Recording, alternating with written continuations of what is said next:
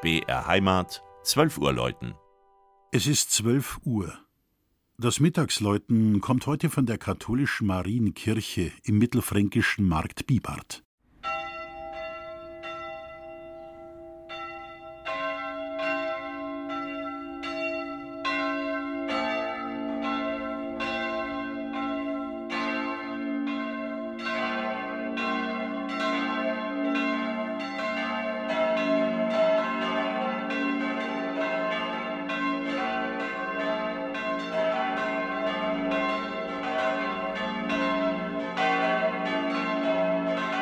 Heute erklingt das Geläute der Markt Bibarter Marienkirche besonders festlich.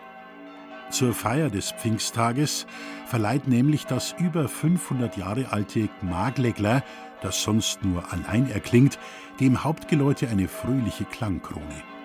Die vier größeren Glocken stammen aus dem 19. und 20. Jahrhundert und wurden in Markt Nordheim und Bamberg gegossen.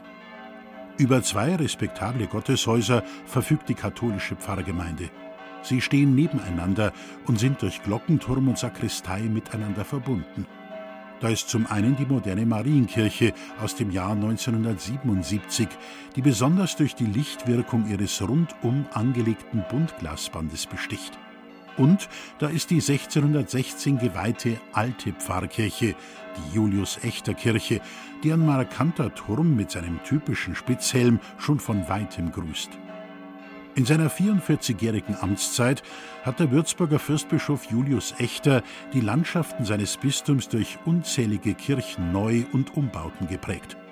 So auch in Markt Bibart, wo der Bischof sogar die Kosten für Grundstück und Kirchbau übernahm.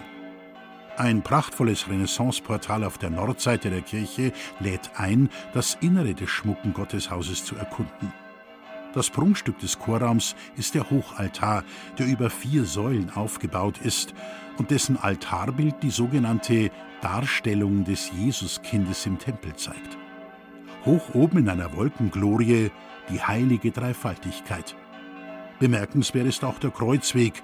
Er beginnt und endet nämlich mit den beiden Seitenaltären. Während das Bild des linken Altars die Kreuztragung Christi zeigt, ist auf dem rechten die letzte Station zu sehen, der vom Kreuz abgenommene Heiland im Schoß seiner Mutter. Das Mittagsläuten aus Markt Bibart von Klaus Alter. Gelesen hat Christian Jungwirth.